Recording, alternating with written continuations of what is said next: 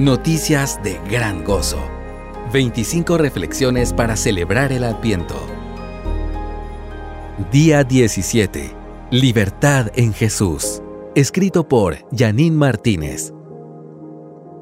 Así que, por cuanto los hijos participan de carne y sangre, también Jesús participó de lo mismo, para anular mediante la muerte el poder de aquel que tenía el poder de la muerte, es decir, el diablo, y librar a los que por temor a la muerte estaban sujetos a esclavitud durante toda la vida. Hebreos 2 del 14 al 15.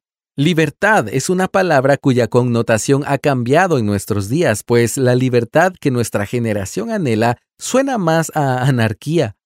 Nos hemos convencido de que la libertad es simplemente hacer todo lo que queramos. Esta visión revela ser corta de vista, pues se enfoca en el corto plazo, libertad para hacer lo que quiero ahora.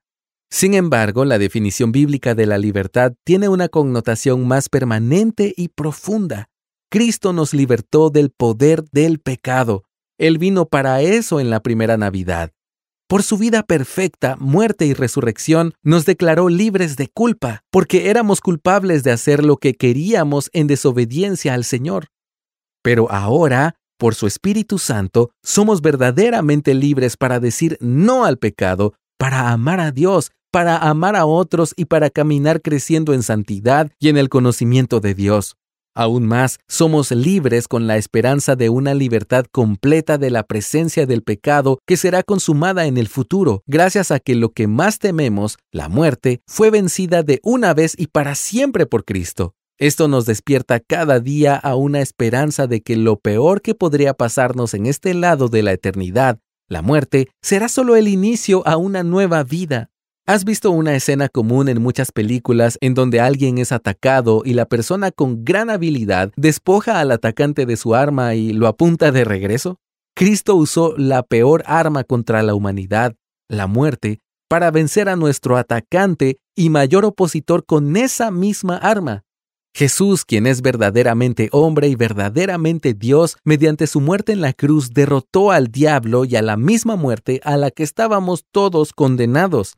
La Biblia está llena de ironías y esta es significativa. Mediante la muerte de Jesús tenemos libertad para vivir. Esta vida abundante nos es prometida no solo para cuando lleguemos al cielo, sino también desde que somos unidos a Cristo. En su encarnación, Cristo participó de nuestra humanidad para que en su muerte y resurrección nosotros muriéramos al pecado y resucitáramos en vida y libertad. En esta Navidad medita, ¿vives conforme en lo que ya es una realidad por Cristo y en Cristo? Toma unos minutos para orar sobre esto. Que esta no sea solo una verdad intelectual, sino una realidad que experimentes cada día de tu vida permaneciendo y deleitándote en el Cristo resucitado, por cuya vida ahora gozas de vida eterna. Este devocional fue tomado del libro Noticias de Gran Gozo. 25 reflexiones para celebrar el Adviento. Descárgalo gratis en coaliciónporelevangelio.org.